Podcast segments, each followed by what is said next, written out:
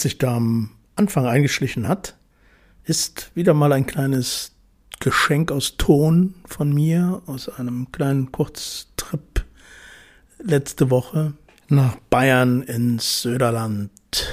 Hallo und guten Abend, liebe Hörerinnen und Hörer.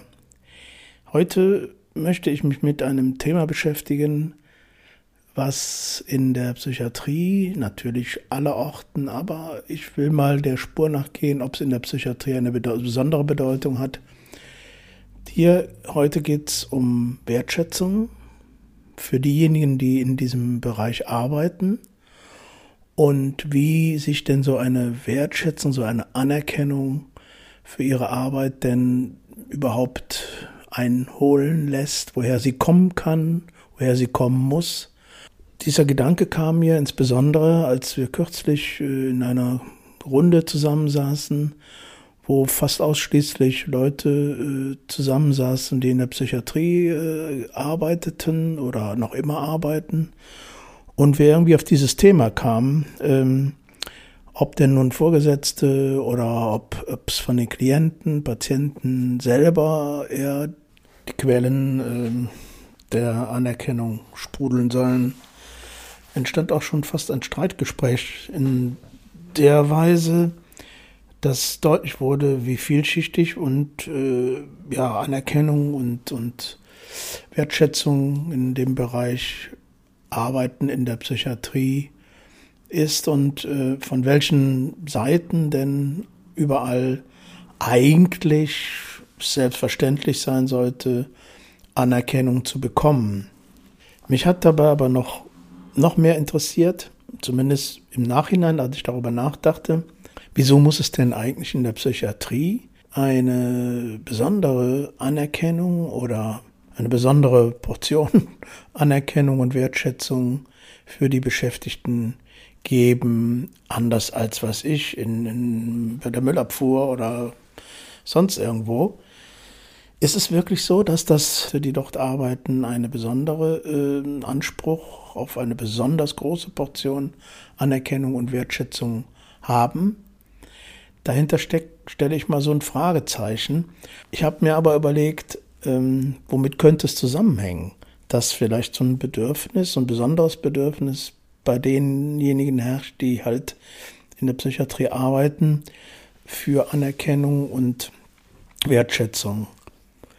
Ein Gedanke, der, der, der mir dabei immer wieder kommt und sich auch, ja, sich, wenn ich über meine Tätigkeit äh, nachdenke, äh, vor allen Dingen was diesen Aspekt betrifft, äh, wie sehr werde ich denn geschätzt von, von den anderen für meine Arbeit, ähm, ist ein besonderer Gedanke der, dass ich einen Zusammenhang sehe, den ich jetzt in den nächsten Minuten mal versuche ein bisschen zu formulieren, einen Zusammenhang jedenfalls sehe zwischen den, wie ich oft viele Patientinnen und Klientinnen genannt habe. Ich hoffe, das ist einigermaßen politisch korrekt, aber ich habe sie oft die zu kurz gekommenen genannt. Die Menschen, die halt irgendwo in ihrem Leben, in irgendeinem Punkt oder in irgendeiner Phase so massiv zu kurz gekommen sind, was Emotionalität und äh, soziale Eingebundenheit, materielle äh, Sicherheit und so weiter angeht, dass sie ihr Leben lang versuchen, da irgendwie dies, diesen Ausgleich zu schaffen. Und deshalb habe ich irgendwie so immer diese, diesen Begriff für mich innerlich so gerne benutzt, äh, der zu kurz gekommenen. Und äh, der andere Aspekt ist ja, dass viele Menschen das ist leider ja immer noch so. Wir hatten das schon häufig als Thema hier in diesem Podcast. Die Menschen mit psychischen, mit seelischen Erkrankungen, deren seelische Gesundheit eben beeinträchtigt ist, ähm, ja doch an vielen Orten äh, stigmatisiert, ich sage auch mal diskriminiert, benachteiligt werden. Das betrifft, äh, wir haben das gehabt an, an manchen Stellen schon, das betrifft sogar die, die gesetzlichen und rechtlichen Möglichkeiten, die Menschen mit psychischen Erkrankungen gegenüber Menschen mit somatischen Erkrankungen haben aber auch wegen der Krankheitsbilder, die halt äh, doch immer noch äh, sehr mystifiziert und, und, und verklärt in der Öffentlichkeit äh, besprochen werden, äh, dass das alles eben ein, eine Mischung ist von, von einer Benachteiligung, die, die noch einen draufsetzt auf ohnehin schon im Leben zu kurz gekommen zu sein, die einfach dieses Gefühl, nicht so wertvoll zu sein, wie, wie andere Menschen, dieses Gefühl noch massiv verstärkt. Ich beschreibe hier vor allen Dingen den Bereich der institutionellen Psychiatrie, in dem Menschen eben über viele Jahre, Jahrzehnte äh, Unterstützung suchen und finden und andere Menschen finden und treffen, die ähnliche Probleme haben und äh, dort ein, ein Klima entsteht über die Jahre, in dem eben dieses Gefühl des zu kurz gekommen Seins und des defizitären Erlebens sozusagen in diesem Bereich tritt eben besonders dieses Lebensgefühl des zu wenig Seins auf und äh, verdichtet sich da auch. Das ist vergleichbar mit, mit Psychiatriestationen, auf denen eben gerade äh, in der Aufnahmesituation, also in der Akutpsychiatrie, ähm, eben viele Menschen mit, mit ganz verschiedenen Diagnosen oder auch mit gleichen Diagnosen zusammenkommen müssen äh, und da eben auch diese ganzen Gefühle, die, die mit diesen gesundheitlichen Beeinträchtigungen verbunden sind, sich eben auch massiv verdichten und auch da wieder eine etwas andere äh, äh, ähm, Gefühlslage bei den dort Beschäftigten auslöst. Das heißt, ich beschränke mich hier etwas auf den Bereich der institutionellen Psychiatrie, der halt eben gerade mit Menschen äh, oder für Menschen da, also mit Menschen zu tun hat, die eben über längere Zeit äh, in Einrichtungen nicht nur leben, sondern vielleicht auch einfach nur täglich hinkommen, aber wo eben, wie gesagt, äh, eine Atmosphäre ist ähm, und ein, ein, ein, so ein Grund, Grundtenor an, an, an Gefühlslage herrscht, der, der nicht sehr optimistisch ist, der sehr teilweise auch sehr pessimistisch ist, sehr, sehr auswegslos scheint und in diesem, in diesem Milieu, finde ich, äh, wächst dann auch bei den dort Beschäftigten, oder das kann zumindest sein, äh, auch ja eine unterschiedliche, stark ausgeprägtes Bedürfnis nach besonderer Anerkennung, besonderer Wertschätzung. Zugegeben, das ist eine These, die aber auf Erfahrung bei mir beruht.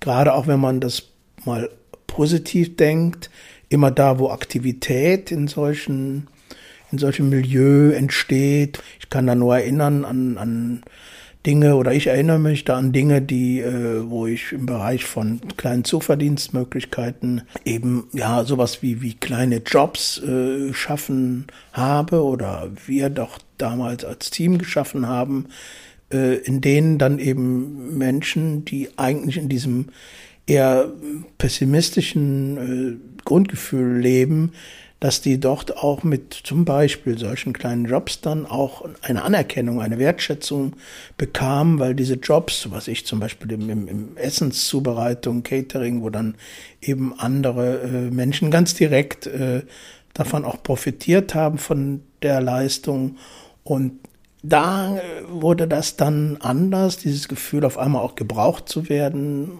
gut gebraucht zu werden, anderen äh, was Gutes zu tun, eine Mahlzeit zuzubereiten, dass das eben sehr, sehr deutlich äh, diese Grundlage an, an, an Gefühl, wie wenig wert bin ich, denn schon doch sehr verbessert hat.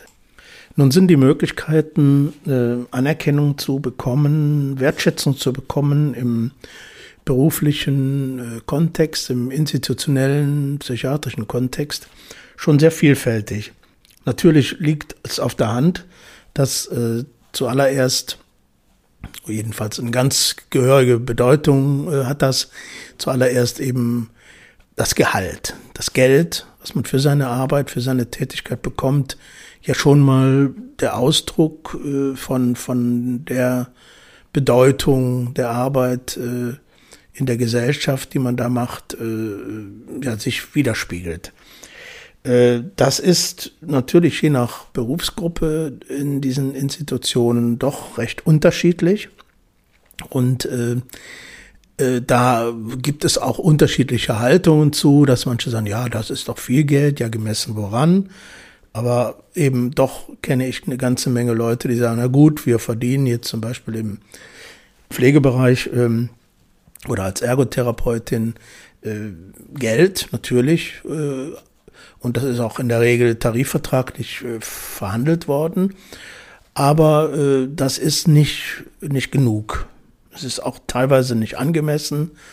Ähm, das ist äh, vor allen Dingen auch in Kliniken, in denen es ja auch noch mal eine Menge Zulage, aber auch viele Bereitschaftsdienste und so weiter gibt, äh, die man ja zusätzlich leistet, ähm, dass das bei weitem äh, nicht, nicht angemessen, nicht dem entspricht, was man eben auch dort leistet.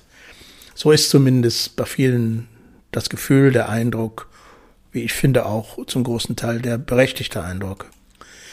Eine weitere Quelle von, von äh, Anerkennung, die ist und bleibt vielleicht so in unserem moralischen und ethischen Verständnis, Berufsverständnis, äh, ist natürlich die Patientin, der Klient, ähm, wie und welche Rückmeldungen gibt es da auf mein Handeln.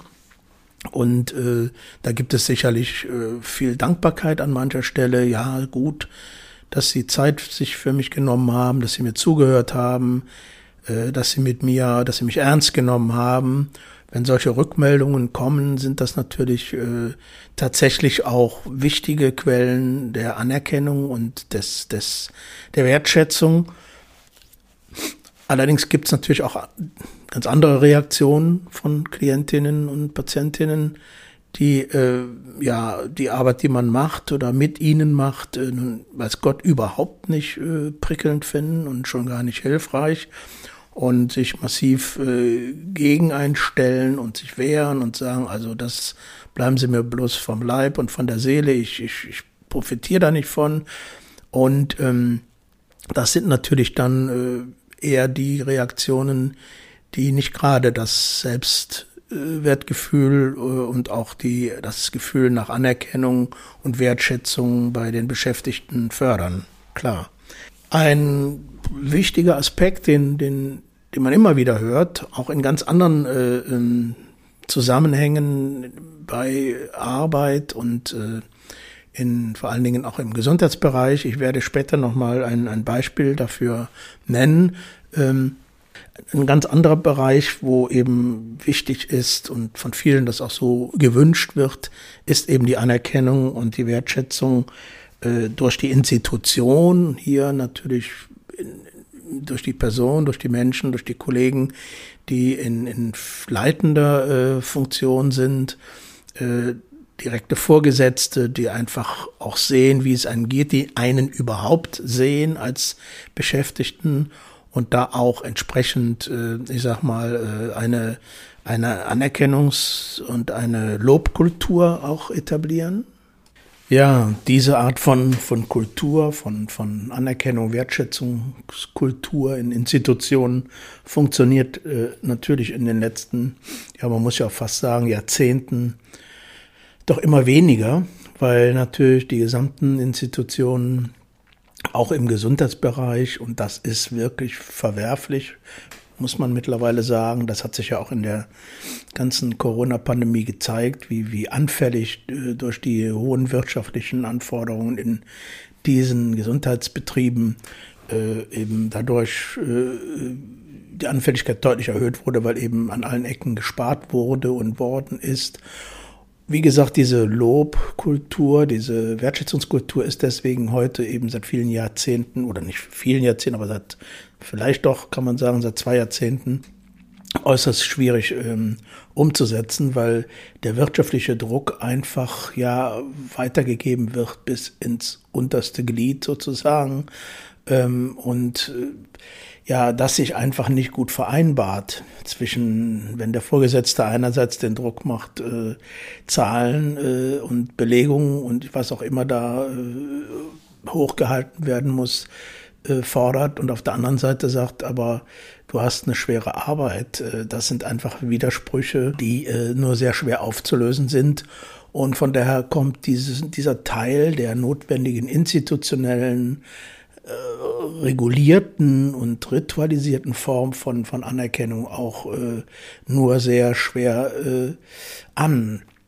Interessant war in unserem Gespräch, da was ich eingangs äh, an erwähnte, auch, dass man sagen kann, desto größer eine, ein Träger, eine Institution ist, ähm, und vielleicht auch ja einfach über genügend finanzielle Ressourcen verfügt, äh, da doch die, die Möglichkeit, solche Kulturen ja auch, auch beizubehalten, weil sie eben schon viele Jahrzehnte so waren, die Mitarbeiterinnen äh, zu wertschätzen, eben da auch noch die größte Chance haben, äh, Anwendung zu finden.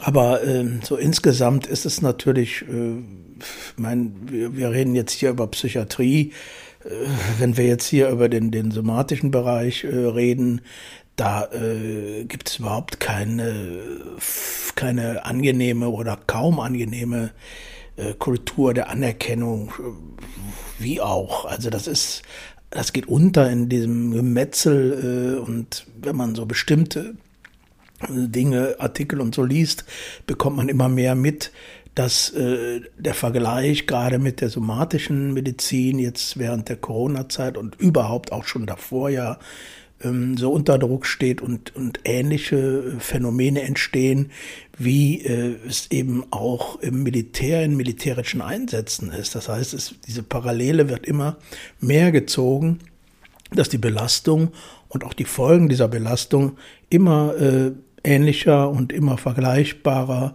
mit den, den Belastungen und Folgen militärischer Einsätze ist. Da komme ich, wie gesagt, später nochmal kurz drauf zu sprechen. Das ist schon hochinteressant, aber auch äh, eigentlich ziemlich äh, bitter.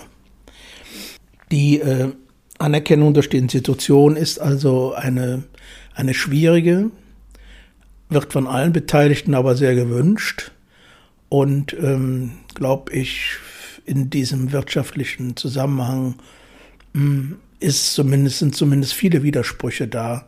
Äh, einerseits die, die Belegschaft zu motivieren, in Anführungszeichen, ihre wirtschaftlichen Anforderungen zu bringen und auf der anderen Seite äh, sozusagen ein Schulterklopfen äh, zu installieren, glaubwürdig obendrein noch, äh, ist nur schwer aufzulösen.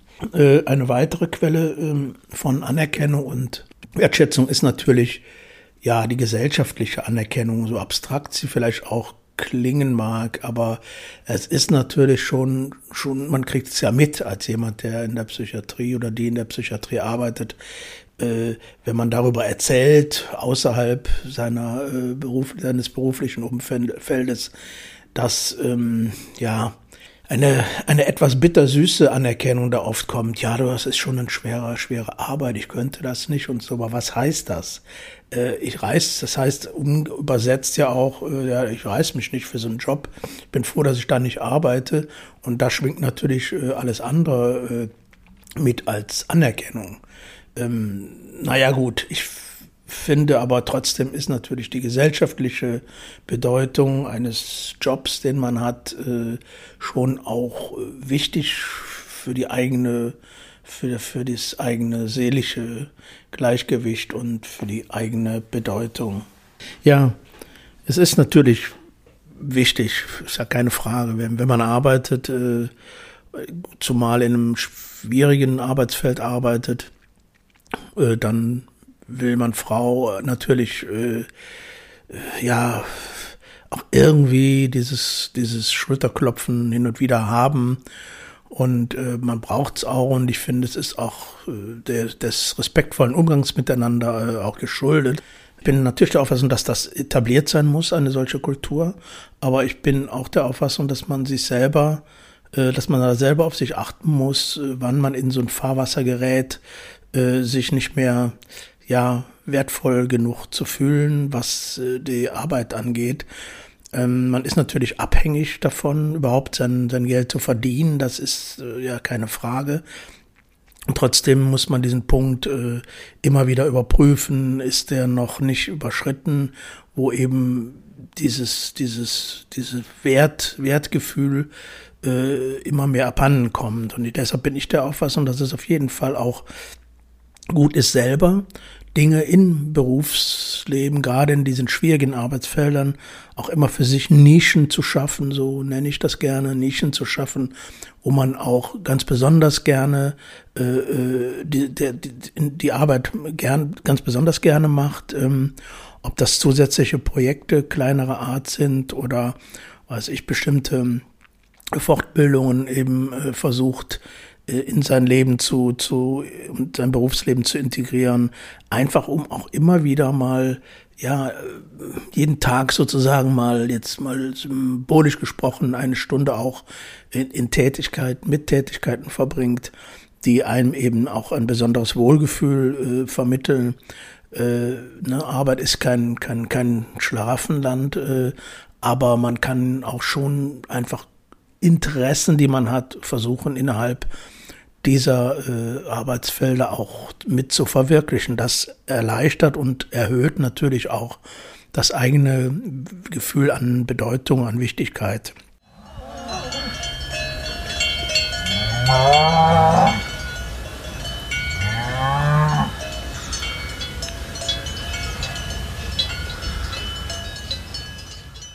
Um an dieser Stelle noch einen weiteren, etwas anders gestalteten Aspekt hier äh, einzubringen, möchte ich auf einen wissenschaftlichen Podcast vom Norddeutschen Rundfunk äh, hinweisen, der heißt Synapsen. Den betreibt eine Wissenschaftsjournalistin schon seit langem und äh, beim letzten, in der letzten Episode hat sie sich mit dem besonderen Thema moralische, schrägstrich ethische Verletzungen beschäftigt.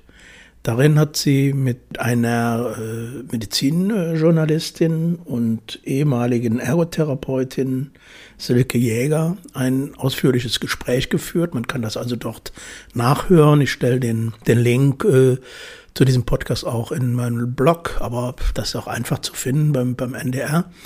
Es folgen jetzt einige Auszüge aus diesem Podcast, aus diesem Gespräch, die ich hier äh, sinngemäß wiedergeben werde, teilweise auch zitiere, ähm, um das, worum es da geht, eben dieses Thema moralische, ethische Verletzungen und äh, wie sich das abgrenzt von äh, psychiatrischen Diagnosen, äh, hier berichten. Die Definition von äh, einer Gruppe Pflegender aus Münster wird in diesem Podcast so beschrieben. Moralische Verletzung beschreibt die Verletzung des moralischen Gewissens und der Werte einer Person durch fortgesetzte Exposition, also dem dauernden Ausgesetztsein gegenüber belastenden Situationen die Anhäufung negativer Erlebnisse, die durch die Diskrepanz des Anspruchs an die eigene Arbeit und der systemisch vergebenen Möglichkeiten resultieren, führen zu dauerhaften Schädigungen der psychischen Gesundheit und des Wohlbefindens. Moralische oder ethische Verletzung ist aber nicht eine tiefe Erschöpfung, es ist auch kein Trauma, sondern es ist was, was ein Kollektiv betrifft, also ein Team zum Beispiel. Es betrifft natürlich den Einzelnen mit seinen Gefühlen und der Art und Weise, wie er seine Arbeit machen kann, aber es ist vor allem etwas, was das ganze Team spürt. Und deshalb ist es klar, es hat auch etwas mit den Arbeitsbedingungen im Gesundheitswesen zu tun. Da entstehen einfach Wertekonflikte und dieser Begriff moralische Verletzung drückt im Prinzip aus, dass es da auch um eine ganz grundsätzliche Art und Weise geht, wie man seinen Beruf ausübt. Moralische oder ethische Verletzungen, das heißt, dass berufsethische Ideale verletzt werden. So beschreibt es Silke Jäger in dem Podcast. Sie sagt weiter, gute Medizin hat auch immer einen moralischen Kompass. Dieser Kompass hat vier Säulen. Erstens Respekt der Autonomie der Patientinnen oder Klientinnen. Zweitens, den Menschen keinen Schaden zufügen. Drittens, sich zu kümmern und Fürsorge zu leisten. und viertens Gerechtigkeit. Diese Prinzipien sind auch in einem Positionspapier der, des Deutschen Berufsverbands für Pflege festgehalten. Neil Greenberg, ein Militärpsychiater und Professor für seelische Gesundheit in England, dort äh, am King's College in London, forscht auch äh, zu diesem Phänomen. Einer seiner Kernsätze ist, ich tat zwar mein Bestes, aber es war nicht gut genug.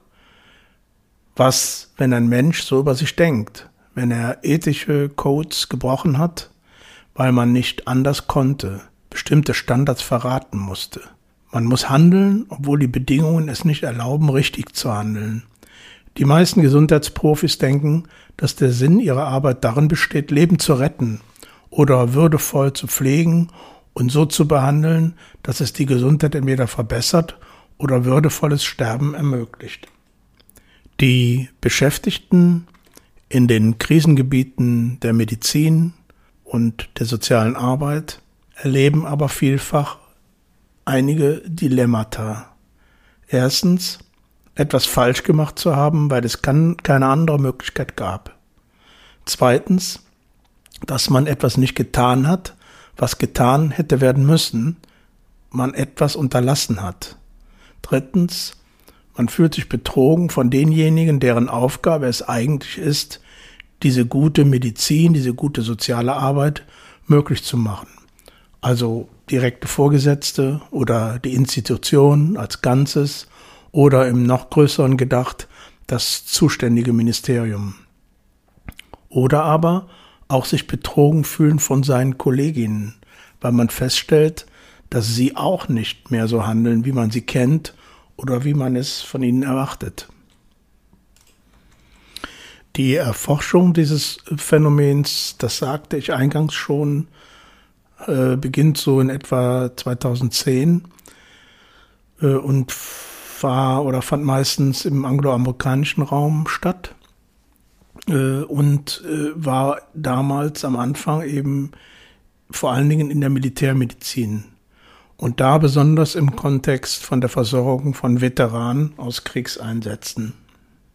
Im zivilen Bereich äh, sind die äh, Studien und Arbeiten so im, ab dem Jahr 2012 entstanden, berichtet äh, Medizinjournalistin Silke Jäger äh, vor allen Dingen Untersuchungen im Pflegebereich, aber auch bei Lehrerinnen, Sozialarbeiterinnen, Journalistinnen, also praktisch alle Berufsgruppen, die Zeuginnen von Gewalt und Erlebnissen mit ethischen Dilemmata werden oder geworden sind.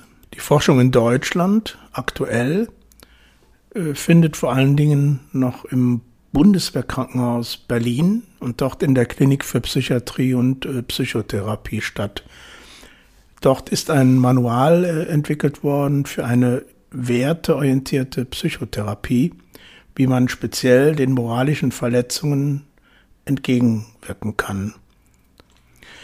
Das ist ein sehr interessantes Manual, wenn man sich das ansieht, wo wirklich ganz kleinschrittig auch äh, äh eine Behandlungsmethode, sage ich jetzt mal, eine, eine Peer-Support-Methode, besser gesagt, äh, entwickelt worden ist um eben speziell jetzt Soldatinnen, die aus Krisengebieten, aus dem Krieg kamen, äh, ein Programm äh, zur Verfügung zu stellen. Den äh, Begriff äh, Peer Support hat auch Neil Greenberg äh, entwickelt und bedeutet, ähm, dass es eben keine Einzeltherapie im ganz traditionellen klassischen Sinn ist, sondern dass mit Hilfe des Peer Support man sich als Kollektiv wahrnehmen kann, was die gleichen Probleme hat und indem man sich auch als Team oder als Kollektiv gemeinsam verändern kann. Diese Art äh, der Auseinandersetzung hilft vor allen Dingen dabei, dass einzelne Mitglieder eines Teams, eines Kollektivs, die also Schuld und Scham ähm, erleben und das für sich so als, als individuelles Problem zunächst mal erleben, doch in diesem Peer Support äh, äh, es auch erfahren, dass man sich als Einzelner mit diesen Gefühlen eben von Scham und Schuld äh, auch wieder mit und mit äh, als ein vollwertiges Mitglied im Team fühlen kann. Greenberg, äh, so heißt es weiter in dem Podcast, ähm, gibt drei Säulen an für diesen, äh, für diesen Peer Support. Erstens, äh, die mittlere Management-Ebene muss geschult sein, auch psychologische Gespräche zu führen, die psychisch stabilisierend wirken, also mit den Mitarbeiterinnen und diese Gespräche nicht äh, noch mehr Druck aufbauen. Zweitens ist es wichtig, dass das Team, das Kollektiv, die Arbeitsgruppe eine Unterstützungskultur aufbaut, um vor allen Dingen äh, das Gefühl nicht zu verstärken, alleine zu kämpfen. Äh, an dieser Stelle sei gesagt, dass es auch eine große Kritik daran gibt, eben aus, aus Leuten jetzt im Gesundheitswesen zum Beispiel während der Pandemiezeit Heldinnen zu machen, weil das eigentlich genau diesem vereinzelten, äh, dieses Gefühl vereinzelt zu sein, deutlich noch unterstützt. Die dritte Säule, die Greenberg nennt, ist, ähm, Leute in Leitungsfunktionen müssen und sollen auch über ihre Schwierigkeiten miteinander reden. Er nennt das reflexive Praxis. Silke Jäger meint in dem äh, Podcast abschließend, die Forschung in diesem Bereich sei noch mit etwas Vorsicht zu betrachten, aber der Begriff moralische Verletzung sei in der Psychiatrie etabliert. Das ist also, wie ich schon gesagt, äh, alles in diesem Podcast nachzuhören, in diesem NDR-Podcast Synapsen und dort auch deutlich ausführlicher noch ähm, dargestellt und äh, dient hier auch nur mir, jedenfalls hier nur als einen kleinen Hinweis darauf, dass es neben den Dingen, die ich am Anfang eben zum Thema äh, Selbstwert, Wertschätzung durch andere und durch Institutionen ähm, einfach noch ein kleines Element hinzugesetzt habe, in dem ich auf diesen Begriff eben äh, moralische, ethische Verletzung und vor allen Dingen aber den Umgang mit solchen ähm, nochmal darstellen wollte. Ja, soweit ähm, jetzt erstmal dieser Teil. Äh, ich hoffe, dass das auch diesmal etwas vielleicht Interessantes dabei war oder eine Anregung dabei war, die mit diesem riesengroßen Feld äh, der äh, des Themas Wertschätzung von Menschen in, in schwierigen Arbeitsfeldern äh, zu tun hat.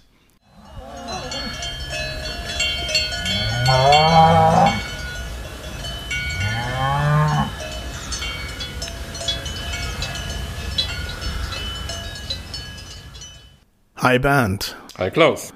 Bin gespannt, wie wir diese Brücke heute schlagen können von diesem Thema Wertschätzung, vielleicht auch fehlende Wertschätzung hin zur Musik. Zur Musik, die du für uns heute ausgesucht und sicherlich noch mit einem interessanten Beitrag dazu auch versehen hast. Da bin ich doch mal gespannt. Ich freue mich. okay. Der Herbst steht ins Haus. Ich war nach meinem Besuch in Paris noch mal ein paar Tage in Berlin, um dort zu arbeiten. Jetzt bin ich wieder am Rhein, wir haben deinen Geburtstag bereits gefeiert und das Leben geht weiter. Ich weiß nicht, ob es an dem Besuch in Paris liegt, der noch frankophon in mir nachklingt, oder an der Tatsache, dass der Künstler, um den es heute gehen soll, am 9. Oktober vor 43 Jahren gestorben ist. Es spielt aber auch keine Rolle. Geboren wurde der Sänger 1929 in Brüssel. Sein Name Jacques Brel. Er wuchs behütet in großbürgerlichen Verhältnissen auf. Ein guter Schüler war er nicht, aber sehr beliebt unter seinen Klassenkameraden. Nachdem er mehrfach eine Klasse wiederholen musste, nahmen ihn seine Eltern 1948 von der Schule. Von da an arbeitete er in der Kartonagenfabrik seines Vaters. Die Arbeit empfand er als überaus langweilig. In seiner Freizeit war Jacques Brel in einer katholischen Jugendgruppe engagiert. Bei Gruppenabenden in Krankenhäusern und Altenheimen sang er seine ersten Lieder und begleitete sich dabei auf der Gitarre. Hier lernte er auch mich kennen, die er kurze Zeit später heiratete und die drei Töchter bekam. Er spielte immer häufiger in kleinen Clubs in Brüssel und nahm sogar eine Schallplatte auf. Sie verkaufte sich circa 200 Mal. Dennoch lud der künstlerische Leiter seiner Plattenfirma Jacques nach Paris ein. Jahrelang tingelte Brel durch die Pariser Clubs, die französische und belgische Provinz. Wechselnde Frauenbeziehungen führten irgendwann dazu, dass Mich mit den drei Töchtern in Brüssel lebte, Jacques weiterhin in Paris. Sein erster großer Erfolg war Quant à na que l'amour. Seine Konzerte wurden jetzt enorm erfolgreich und er verbrachte fast das gesamte Jahr auf Tour. Überall in Europa trat er auf, in den USA, der Sowjetunion, in Afrika. Bei seinen Auftritten lieferte er exzessive Interpretationen seiner Chansons. Er hat einmal gesagt, wenn mein Körper meinem Text nicht behilflich ist, ist es kein Chanson. Ich muss mich einfach ganz und gar geben. Quand on n'a que l'amour, mon amour, toi et moi, pour qu'éclate de joie chaque heure et chaque jour. Quand on n'a que l'amour, pour vivre nos promesses sans nulle autre richesse que d'y croire toujours. Quand on n'a que l'amour pour meubler de merveilles et couvrir de soleil la laideur des faubourgs. Quand on n'a que l'amour pour unique raison, pour unique chanson et unique secours l'amour pour habiller matin pauvres et malandrins de manteaux de velours. Quand on n'a que l'amour à offrir en prière pour les maux de la terre en simple troubadour. Quand on n'a que l'amour à offrir à ceux-là dont l'unique combat et de chercher le jour quand on n'a que l'amour pour tracer un chemin et forcer le destin à chaque carrefour. Quand on n'a que l'amour pour parler au canon et rien qu'une chanson pour convaincre un tambour. Alors sans avoir rien la force d'aimer que nous aurons dans nos mains, amis, le monde entier.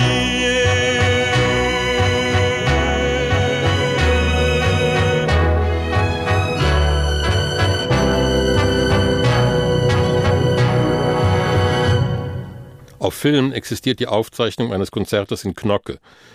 Wenn man diesen Konzertmitschnitt sieht, versteht man, warum damals auch vom Orkan Brell die Rede ist.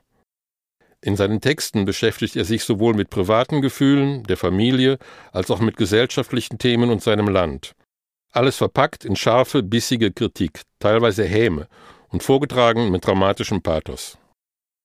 Schon früh hatte Brell gesagt, dass er kein alter Chansonnier werden wollte. Demgemäß gibt er 1967 sein letztes Konzert. Danach übernimmt er Rollen in Filmen und führt zweimal Selbstregie, mit nicht allzu großem Erfolg. Er übersetzt das Musical The Man from La Mancha ins Französische und spielt auch selbst die Hauptrolle. Als seine Gesundheit es nicht mehr zuließ, zog er sich aus der Öffentlichkeit zurück und widmete sich seinen Hobbys, der Fliegerei und dem Segeln. Privat hatte er häufige, oft dramatische Liebschaften, bis er bei den Dreharbeiten zu einem seiner Filme die aus Guadeloupe stammende Medley Barmy kennenlernt. Mit ihr zieht er sich auf die Insel Hiva-Oa in Französisch-Polynesien zurück. Nach einer Krebserkrankung stirbt Brel 1978. Sein Grab liegt auf dem Friedhof von Atuona auf Hiva-Oa neben dem von Paul Gauguin. Viele von Brels Chansons wurden von internationalen Künstlern interpretiert, darunter Terry Jacks, Dusty Springfield, Tom Jones, Scott Walker, Sting, Lisbeth List und David Bowie. Und da Klaus und ich aus der rheinischen Tiefebene stammen, also vom platten Land, gibt es jetzt das Chanson, das Jacques Brel über die Heimat seines Vaters geschrieben hat. Le Plat Pays. La mer du Nord, pour dernier terrain vague, et des vagues de dunes, pour arrêter les vagues, et de vagues rochers que les marées dépassent, et qui ont à jamais le cœur à marée basse. Avec infiniment de brumes à venir, avec le vent de l'Est écoutez-le tenir, le plat pays qui est le mien, avec des cathédrales pour unique montagne et de noirs clochers comme mâts de cocagne, où des diables en pierre décrochent les nuages avec le fil des jours pour unique voyage et des chemins de pluie pour unique bonsoir. Avec le vent d'ouest, écoutez le vouloir, le plat pays qui est le mien.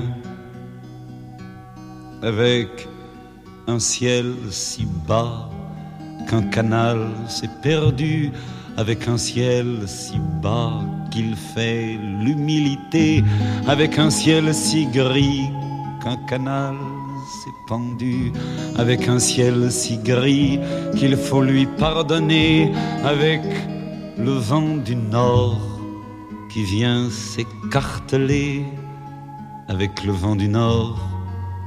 Écoutez-le craquer, le plat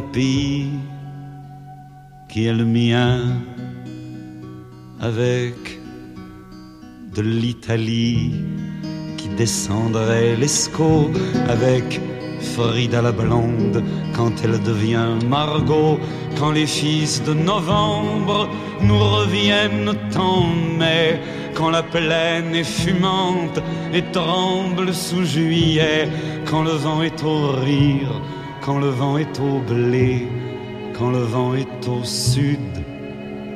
Écoutez-le chanter, le plat pays qui est le mien.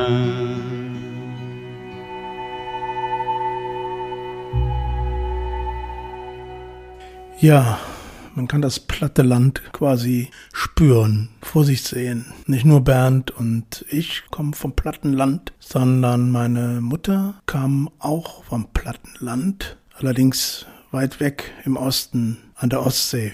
Vielleicht gibt's ja auch mal ein Lied über die Ostsee. Das war's für heute, liebe Hörerinnen und Hörer.